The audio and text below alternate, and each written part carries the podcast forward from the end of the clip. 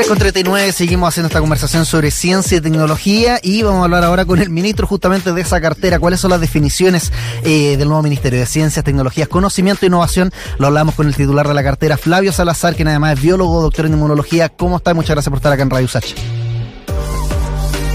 Buenas tardes, ¿cómo estás? Bien, bien. Ministro, ahí está sacando la, cuenta y en 20 minutos más, cuando se termine esta entrevista, a las 4 de la tarde va a cumplirse 100 horas eh, asumiendo en este nuevo cargo ya de, ministro. ¿Cómo ha sido, supongo, una vorágine en particular el viernes, pero ya estos dos primeros días, lunes y martes, a cargo de, de una cartera además tan joven? Bueno, sí, ha sido vertiginoso, no fue solamente el viernes, fue el sábado también, donde tuvimos que participar en actividades oficiales relacionadas con los cultos de, las, de los pueblos originarios, después en la, la, actividad religiosa, ¿no es cierto?, en la catedral. Y el día domingo tuvimos una, actividad también eh, popular en, en, La Vintana, así que hemos tenido harto trabajo y ayer sí que me pude instalar por primera vez en el ministerio, así que en realidad eh, ya he tenido reuniones con, con, la gente que trabaja acá, también con, con, la gente de la NIT, así que ha sido muy vertiginoso, como tú dices, pero muy enriquecedor y entretenido hasta el momento. Mm. genial, y de hecho una de las cuestiones que entiendo estaba también en la, en la agenda, una reunión que tuvo hoy con la delegación de Sinovac acá en Chile, para ver cómo va el tema de la planta que se va a instalar en nuestro país. ¿En qué están esa, esas conversaciones? Bueno, en general fue una reunión protocolar que, que en el fondo querían tener las personas tanto de Sinovac como de la Universidad Católica con el fin de eh, poner al día el nuevo ministerio de los avances que se habían hecho durante los últimos eh, meses y que tienen que ver con los estudios clínicos que han realizado en, niños y en, y en, otros grupos con, usando la Sinovac, los avances que se han, mostrado con, con eh, vacunas modificadas para nuevas variantes y en el fondo también cómo va el proceso de instalación de eh, la planta de Sinovac en, en Chile, que es uno, una iniciativa que ellos están eh, impulsando fuertemente y que nosotros también apoyamos.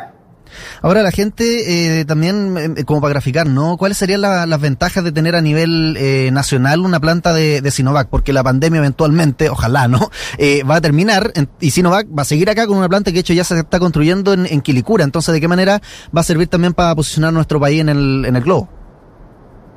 Bueno, esto está, eh, eh, hay dos cosas. Está la, agenda, obviamente, de Sinovac, que es propia de ellos, y está el, los objetivos país que estamos impulsando desde el Ministerio, junto con otras universidades, incluyendo la Católica, pero principalmente la Universidad de Chile y otras universidades públicas, en la cual eh, son proyectos que lo que intentan hacer en su conjunto es poder instalar capacidades de producción de vacunas, diverso tipo, en Chile. Entonces, mm. uno de esos proyectos es el Sinovac, que es un tipo de vacuna, ¿no es cierto? Y que en realidad ellos también manifestaron las capacidades que tienen en, producir otro tipo de vacunas que pueden ser, eh, eh, digamos, importantes para, para, el, digamos, el programa de vacunación en Chile. Eh, pero el proyecto desde el punto de vista de, del Estado es el tratar de generar capacidades propias en asociatividad público-privada para poder producir vacunas en nuestro país en todo el proceso, desde su desde su generación hasta la producción eh, masiva. Entonces son proyectos que se suman y que vamos a, de alguna manera a articular desde el ministerio, pero que va a involucrar a la Corfo, al Ministerio de Economía, al MOP, al Ministerio de Salud, obviamente, y es una cosa que vamos a avanzar durante los próximos días. Eh, ministro, llevándolo a otro tema, y acá como un poco sacando una, una frase que a esta altura ya está como media empolvada, ¿no? Pero el Premio Nacional de Ciencias, Pablo Valenzuela, en un momento hizo harto ruido porque dijo que las becas Chile eran un gastadero de plata, hubo hartas también eh, posiciones en contra de esto, y entiendo también que, por lo que usted dijo antes de asumir, que digamos el ministerio no sea un adorno, sino que sea una cuestión más efectiva, eh, hay algo ahí también de tensión con lo que decía el Premio Nacional. ¿De qué manera se va a hacer cargo también de las becas Chile en esta gestión del Ministerio de Ciencia? Bueno, el, tema de las becas Chile obviamente generó un eh, impacto en la comunidad porque de alguna forma el crecimiento de la ciencia en nuestro país también depende mucho de las capacidades que tengamos de formar nuevos cuadros científicos para el futuro y las becas Chile apoyan eso. Ahora, el programa eh, probablemente va a requerir cierta, digamos, evaluación, pero va a...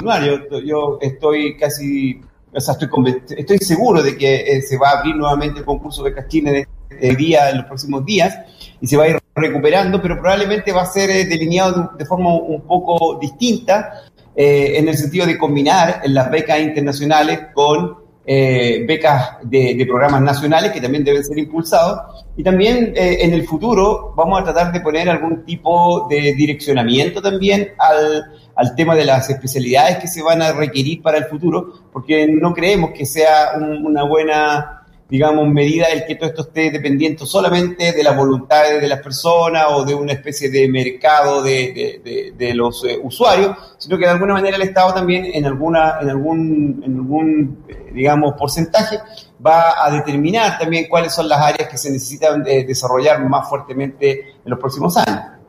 Y también, ¿qué pasa con las personas que toman esta, estas becas? ¿no? A veces eh, un doctorado, un magíster, para muchos profesionales puede transformarse en un arma de doble filo, ¿no? La idea es potenciar también las capacidades individuales de todos los chilenos y chilenas, pero ¿cómo se puede hacer, por ejemplo, para fomentar el ingreso de doctorados a empresas privadas, más allá eh, de la academia, donde ya sabemos que muchos de ellos se quedan?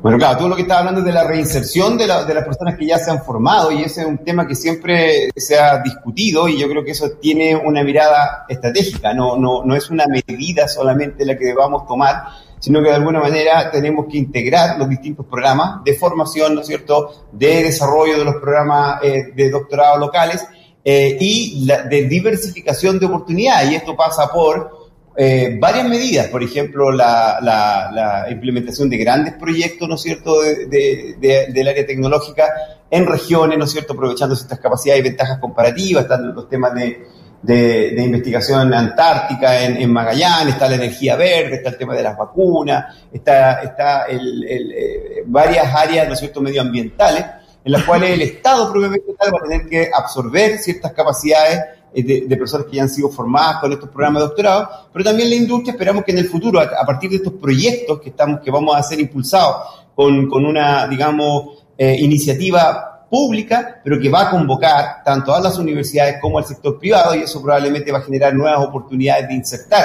eh, personas que se hayan formado en, en estos programas de formación posgrado. Ministro, bueno, recordarles que nos escuchan por la radio, estamos conversando con el Ministerio de Ciencia y Tecnología justamente sobre las definiciones eh, en esta línea de la cartera. Eh, y estábamos hablando de lo privado. Vamos un poquito a lo, a lo público, qué pasa también con las universidades, su financiamiento y también el desarrollo de las universidades públicas en regiones, que también ha sido un foco del presidente Boric a nivel, digamos, global, ¿no? Transversal en su, en su programa. ¿Podemos esperar algo los primeros 100 días quizás de la gestión del, del Ministerio de Ciencia o una cuestión más de largo plazo?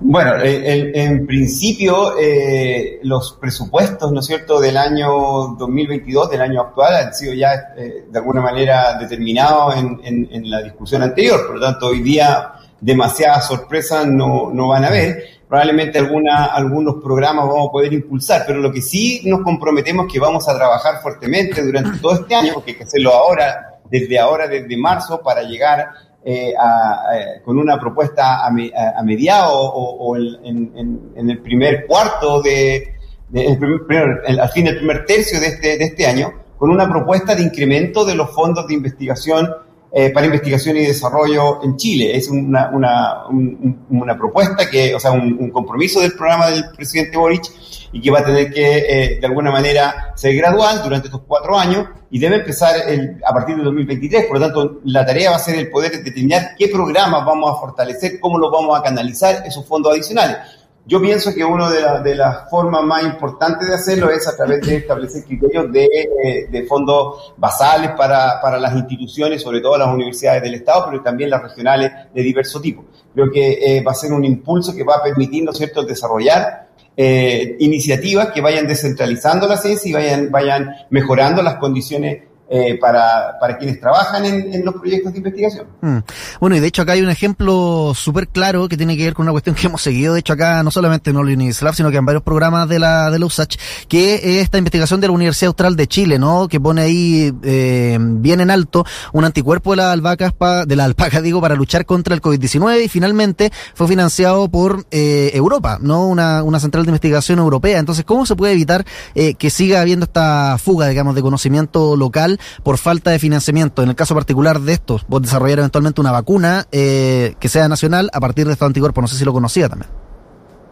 Sí, no, conozco ese trabajo. Yo creo que tiene que ver un poco con, con sacudirnos de esa mentalidad de, de solamente resultan decisiones objetivas cuando, cuando son eh, recursos. Concursos regulares. Esa ha sido la forma como el sistema en Chile ha crecido, me parece bien, que se va a mantener.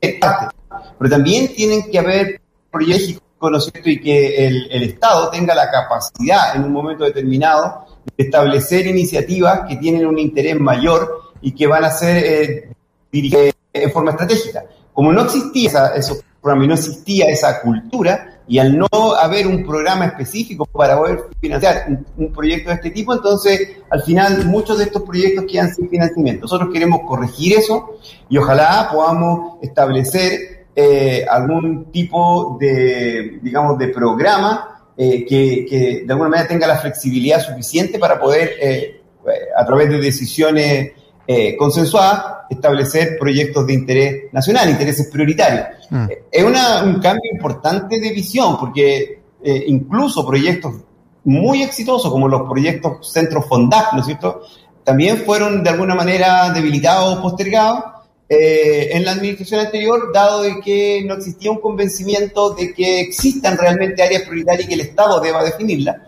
Eh, sino que todo se deja, a, digamos, al arbitrio de, los concursos. Yo creo que mm. eso es un error cuando se lleva al extremo. Tiene que haber una combinación fuerte de, de premiación, ¿no es cierto?, a, los mejores proyectos a través de la competencia, pero también establecer proyectos estratégicos que tengan otra vía de definición.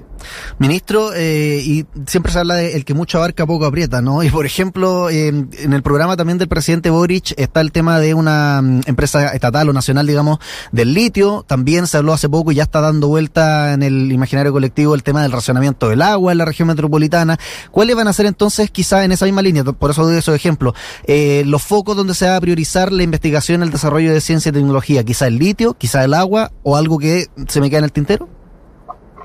Bueno, hoy día es mucho más, más fácil que hace, hace 20 años atrás el establecer, eh, digamos, áreas prioritarias, porque nadie puede negar que el, la crisis climática, el cambio climático, la crisis hídrica son, son eh, realidades que van a tener que abordarse desde muchas perspectivas y con mucho énfasis también en la parte de investigación.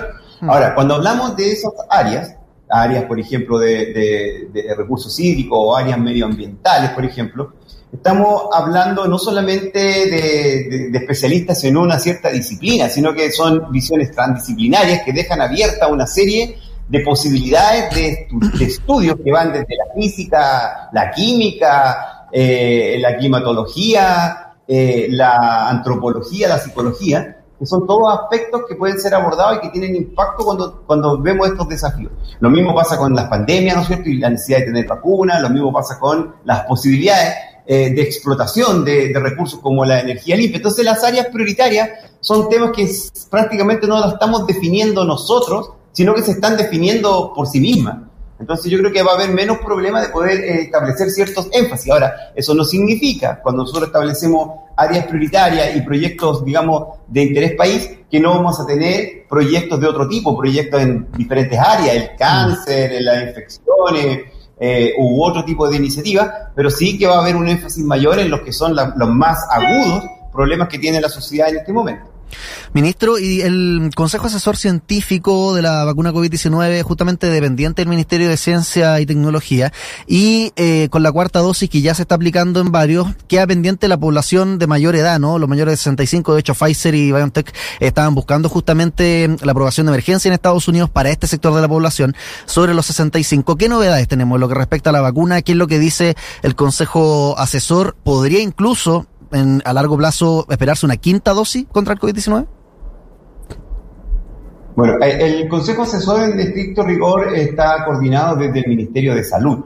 Y en el Ministerio de Salud se estableció una nueva estrategia de seguimiento de lo que es la pandemia que va a ser mucho más eh, colaborativa y articulada desde varios ministerios. Nosotros como Ministerio de Ciencias obviamente vamos a tener una participación allí, pero también lo va a estar eh, el Ministerio, como les decía, el Ministerio de Salud, el Ministerio de, Economía eh, y varios otros más que van a permitir algunas decisiones bien integrales de lo que es el problema del COVID. Ahora, respecto a, los temas específicos de las inmunizaciones, eh, Bueno, lo más probable es que vamos a tener que ir evaluando el, grado de, diversificación del virus, de, los niveles de contagio, no solamente en Chile, sino a nivel internacional. Vamos a tener que estar atentos porque las decisiones dependen no solamente de una estrategia que uno pueda predecir, sino que también se, tienen una contraparte con el comportamiento social y el comportamiento del virus. En este momento la pandemia se ve que está en, una, en Chile, por lo menos está en una, etapa de... Eh, de constricción, se está, están disminuyendo el número de casos y eso esperamos que se mantenga en el, en el corto plazo, pero no podemos descartar que en algunos meses van a aparecer nuevas olas, por lo tanto vamos a tener que discutir bien con los diversos especialistas cuál va a ser la estrategia que vamos a tener respecto al programa de vacunación, que probablemente va a seguir eh, eh, como, como, como, fue hecho en, en, el gobierno anterior. Todavía no se ha barajado entonces o no se ha discutido la idea de la cuarta dosis en mayores de 65 o incluso una quinta dosis. Suena muy lejano quizás, ¿no?